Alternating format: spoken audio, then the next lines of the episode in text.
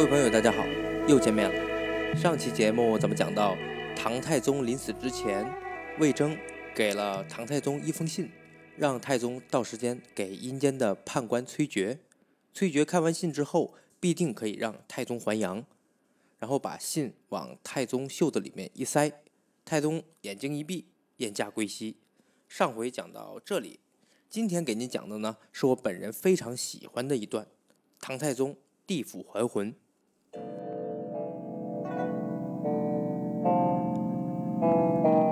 唐太宗刚一闭眼，就感觉自己好像飘起来了，一路飘，就这么飘出了五凤楼，看到了御林军马。请太宗出朝打猎，太宗高兴，骑着马跟着御林军打猎去了。正走着呢，忽然间人马全都不见了。太宗正纳闷呢，忽然听见有人喊：“大唐皇帝，请这方来。”太宗抬眼观瞧，不远处云头上站着一个人，头顶乌纱，腰围犀角，手拿着象牙护板，脚底下穿着一双粉底的靴子。怀里揣着一本生死簿，谁呀？森罗宝殿的大判官。太宗往前一走，这位判官赶紧下了云头，跪拜在地，口称：“陛下，恕臣失误，远迎之罪。”你看看，唐太宗虽然以前是皇帝，但现在是个死鬼了。这边森罗宝殿的大判官跟个死鬼还挺客气。太宗说：“我这骑马打猎正开心呢。”忽然间，我这个御林军马全没了，骑的马也没了。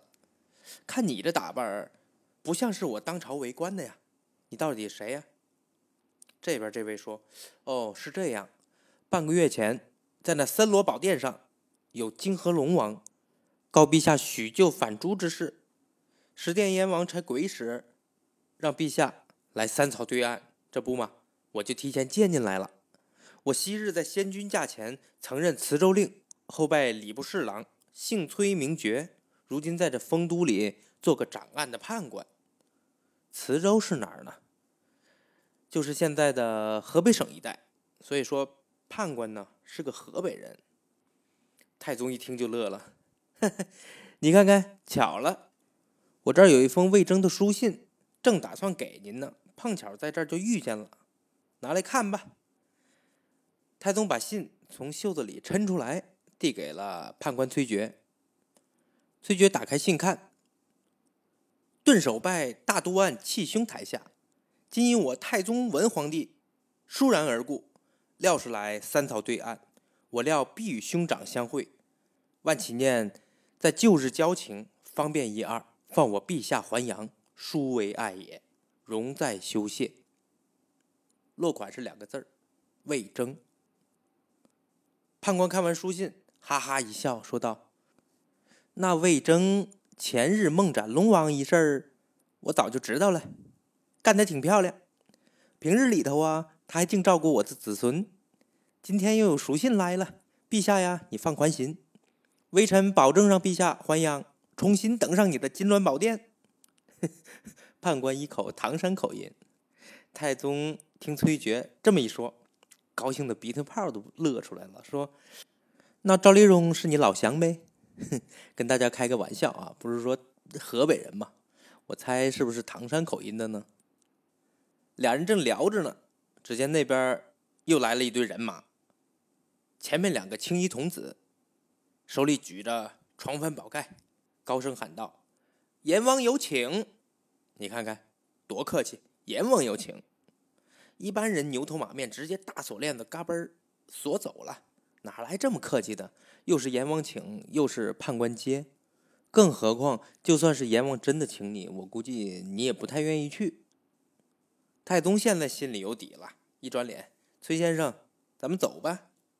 大判官也说：“走走，陛下呀，咱们一堆儿走吧。”没一会儿功夫，就走到了一座城底下，抬眼观瞧。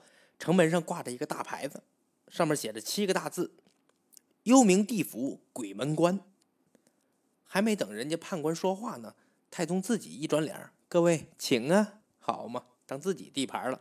怎么呢？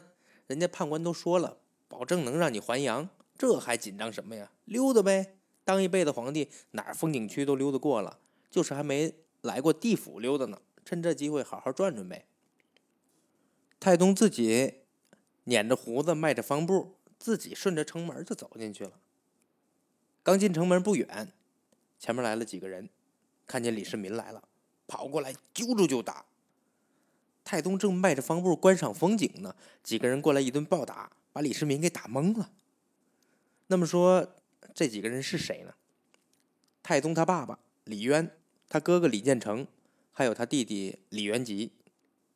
听节目的朋友们，如果您知道唐朝那段历史的话，肯定知道一件特别重要的事儿，叫玄武门兵变。唐朝武德九年六月初四，也就是六二六年的七月二号，记这个日子就是六二六七二。当年的皇帝是李世民的亲爹。李渊，储君呢，就是皇帝的继承人，是他哥哥李建成。唐太宗为了夺权，在首都长安城太极宫的北宫门，也就是玄武门，发动了一场政变，亲手射死了他哥哥李建成，杀死了他的弟弟李元吉。储君被杀之后呢，就逼他爸爸李渊立自己为太子，并且掌握兵权。没多久，又逼他爸爸。退位禅让，俩月之后，也就是农历的八月初九，阳历是九月四号，李世民登基称帝，是为唐太宗。也就是说，过来打李世民的这几位，就是当年被李世民所杀的他的亲哥哥和亲弟弟，还有被逼退位的他的老爹李渊。李世民打死也没有想到，自己旅游路上还碰见这死鬼弟兄，还有这死鬼老爹。判官看见了。赶紧跑过来，说：“干啥呢？干啥呢？鬼门关一百米之内禁止追逐打闹。”就这么把这几个死鬼给赶开了。您看看，判官崔珏当年是李渊驾下的大臣，对亲主的一点都没客气，对李世民是又提前路口去接，又是客客气气的，又是当免费导游，这是不是有点不合情合理？对不对？李世民被突然。来的这么一揍，老实多了，跟在崔珏后面继续往前走，又走了几里地，看见前面碧瓦楼台，一片建筑特别壮丽。到哪儿了呢？森罗宝殿。正看着呢，对面有打台阶上面走来十殿阎王，那阵势，前面小鬼提着灯笼，后面小鬼举着各种兵器锁链李世民一看就吓傻了。都说阎王爷，阎王爷啊，感情这样啊？行嘞，这辈子没白活，还看见一回阎王爷。其实吧，谁都能看见阎王爷，就是看完之后能不能回来的问题，对不对？李世民是觉得这辈子皇帝也当过了，阴间的判官也算是有交情了，这回人们总说的阎王爷也瞧见了，回头回到阳间写本书，叫《我当皇帝时去地府旅游的那些日子》。肯定比那些盗墓小说还得火，我估摸着。这是跟各位朋友开个玩笑啊。不过，您还别说，还真有一本写地府游记的书。清朝雍正年间呢，有一名法号叫但吃的修行者，去地府游历了一遍，把地府里的这些所见所闻都记录下来了。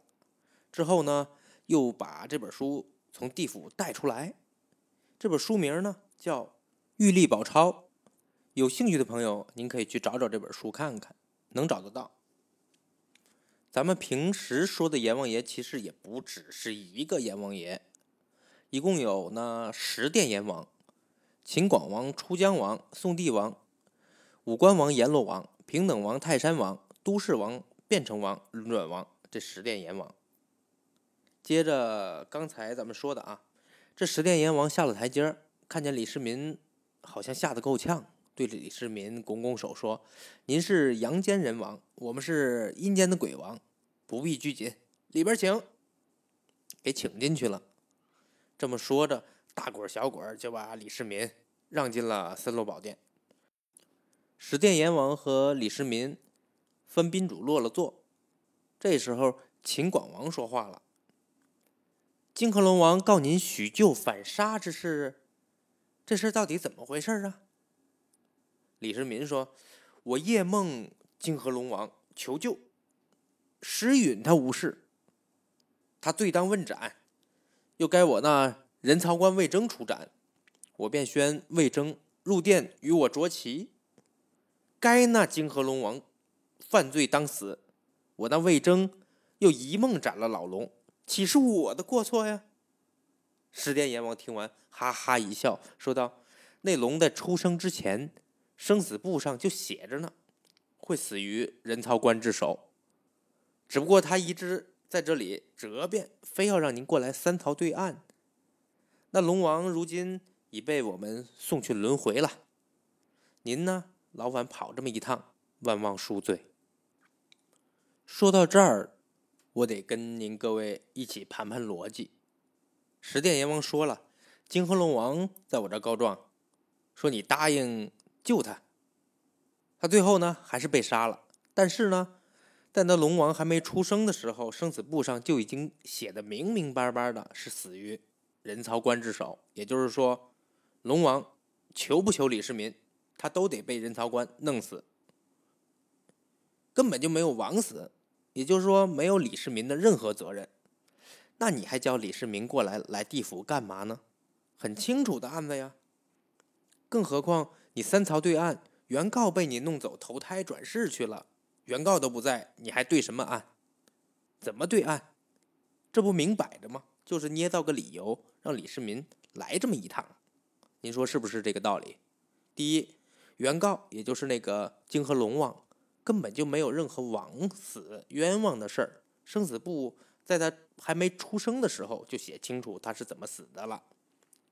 第二呢，既然是当庭对质，原告你都给弄没了，还怎么对质？对不对？咱们接着往下说啊。十殿阎王让判官去拿生死簿，想看一看李世民的阳寿还有多少。判官到后面把万国国王的总目录拿过来，逐一检索，找到了，上面写着南瞻部洲。大唐太宗皇帝注定贞观一十三年。判官一看，赶紧掏出他那根判官笔来，刷刷两笔，在那个“一”字上面添了两笔，一十三年就改成了三十三年。拿着生死簿回到森罗殿，呈给了十殿阎王。阎王打开一看，注定贞观三十三年。问李世民：“您登基多少年了？”李世民说。我登基做皇帝已经一十三年了。阎王说：“放宽心，您还有二十年阳寿。”太宗一听，具体数字都说出来了，这下心里这块石头可算是放下了。聊了会儿天，时间也差不多了。阎王呢，让朱太尉、崔判官这两位送太宗还阳。朱太尉在前面引路，太宗走中间后面跟着崔判官。追魂的太尉，催命的判官，这两位都不是好惹的主。现在呢，一前一后护着李世民。行不多时，眼前出现一座山，这座山是黑雾弥漫，阴云密布，看着就那么瘆人。什么山呢？叫幽冥背阴山。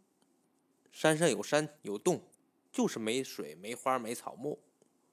山上盘着的都是各种各样。面目狰狞的恶鬼，山洞里头往外冒着黑气，时不时还传来几声恶鬼的哭嚎。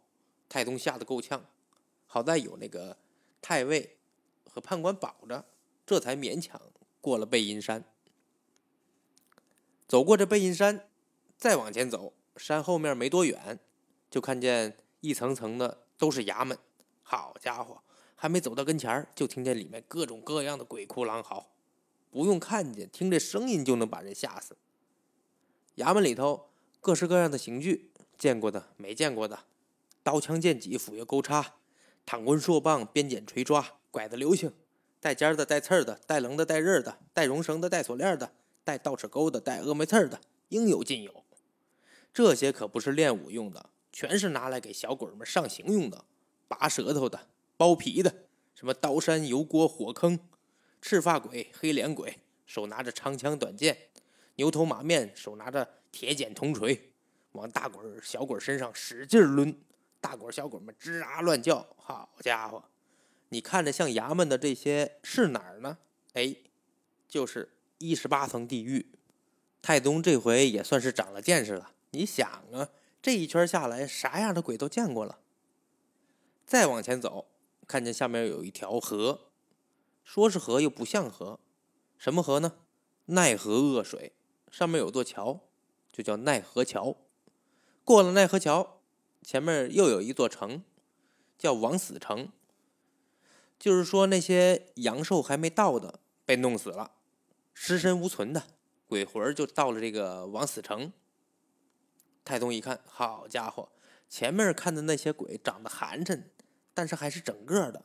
这里的鬼半拉身子的，就一面从脑袋劈开往下，就一面半面身子，一条胳膊一条腿从中间切开的，在那蹦。还有有脑袋没脚的，还有有脚没脑袋的。正参观呢，就听这边一群长得比鬼还寒碜的鬼，里面有人喊：“李世民来啦！李世民来啦！”这一喊不要紧，呼啦超一群玩意儿全朝李世民跑过来了，一边跑还一边喊：“李世民，你可来了！快还我命来！过来揪着开始打！”李世民这回可吓得够呛，你想啊，中间劈开半拉身子的就一个胳膊，揪住了你，还拿剩下的那一只脚。跳起来踹你，这谁受得了啊？疼不疼先不说，就这个打法看着就恶心，看着就反胃。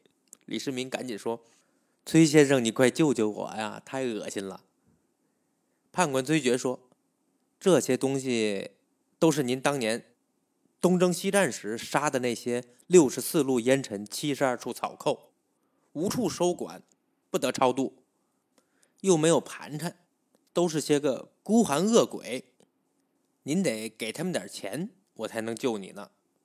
太宗说：“你们净忽悠我，让我来这儿也没说让我带钱呢。”崔判官说：“这样吧，阳间有个人，河南省开封府人士，姓向名良，在阴间里存着十三库金银，您先跟他借一库，打发这些个恶鬼，我来做保。您还阳之后再还给他，不就得了吗？”太宗一听，那敢是乐意啊！你别说要一库金银，我估计现在要的江山社稷，他都乐意。只要能让他过去，顺利的还阳，回到阳间，啥事儿都不算事儿。太尉去取了金银，散给了这些个不成个的恶鬼们，这才过了枉死城。过了枉死城，就到了超生的各种门那里了，也就是说，那个六道轮回那个地方。他这里的六道轮回是什么规矩呢？原文里有说：行善的是化生仙道，尽忠的超生贵道，行孝的再生福道，公平的还生人道，积德的转生妇道，恶毒的沉沦鬼道。判官跟太宗说：“您还阳之后，千万得做一场水陆法会，超度那些个无主的冤魂。”若是阴司里没有抱怨之声，阳间也就太平无事了。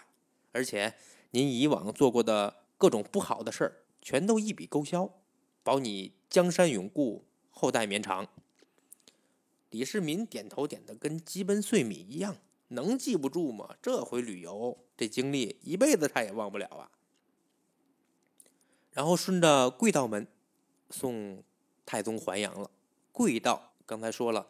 尽忠的超生贵道，哎，太宗现在就是顺贵道门轮回了。他向谁尽忠呢？您各位仔细开开脑洞。说到这儿，我给您捋一捋从泾河龙王被杀到太宗还魂这整个过程。最开始呢，泾河龙王和算卦的袁守诚打赌，结果作弊犯了天条，要被斩首。得知斩他的人是魏征，而这个魏征又是唐太宗驾下的丞相，就去求太宗救命。太宗李世民答应救龙王，但是龙龙王呢又被魏征梦里给斩了。于是这个泾河龙王就去天天的去太宗那个寝宫那儿闹鬼，闹到唐太宗精神憔悴，一命呜呼，来到了地府。来地府之前呢。魏征给了太宗一封信，让太宗转给判官崔珏。来到地府之后呢，先是判官崔珏来接李世民，转交了魏征的书信之后，青衣童子又来了，说阎王有请。再之后是十殿阎王降阶相迎，说泾河龙王要李世民来阴司三曹对案，但之前说了，原告也就是那个泾河龙王已经被他们给处理了，给弄去投胎转世了。所以说，现在这个被告李世民到底是如何处理的，原告其实已经看不见了。提到泾河龙王时候呢，阎王说了，说龙王还没出生的时候，生死簿上就写的清清楚楚，写着是怎么死的了，没死错。但李世民的生死簿，阎王到底有没有看过呢？这个不好说，因为书里介绍。阎王看到生死簿的时候，已经是被崔判官给改过的了。崔判官给加了两笔，添了二十年的阳寿。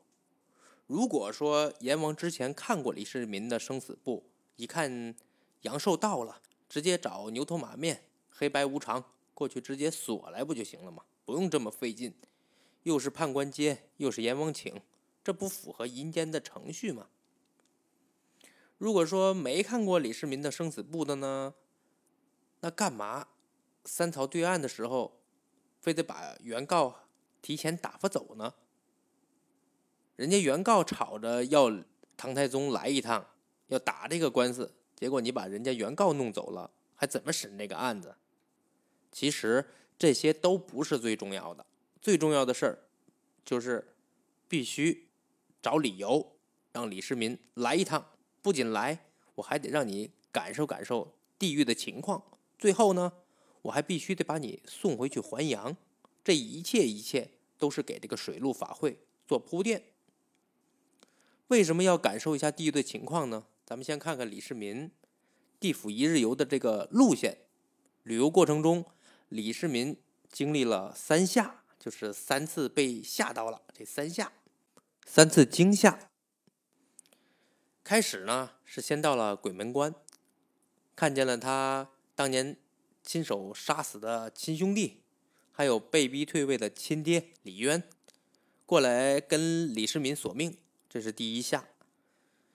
第二次是过十八层地狱的时候，看到那些恐怖的刑罚，这是二下。三下呢，就是到枉死城的时候，那些被李世民当年所杀的六十四路烟尘。七十二处草寇，就是那些死的很碎的那些孤寒恶鬼，来找唐太宗索命。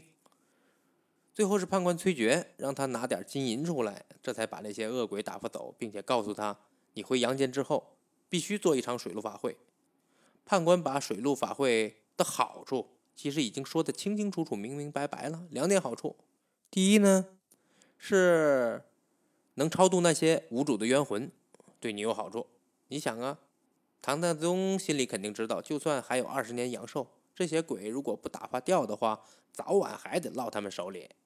能给超度了，不就没有后患了吗？这是第一个好处。第二个好处呢是什么？凡百不善之处，俱可一一改过，管教你后代绵长，江山永固。也就是说，你以前做那些坏事全都一笔勾销了，杀兄弑弟，逼父退位。这些事儿全都能给你免喽！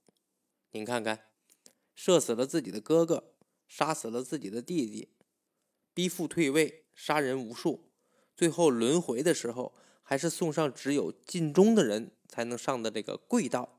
李世民向谁尽忠呢？您想想，这下大伙明白了没？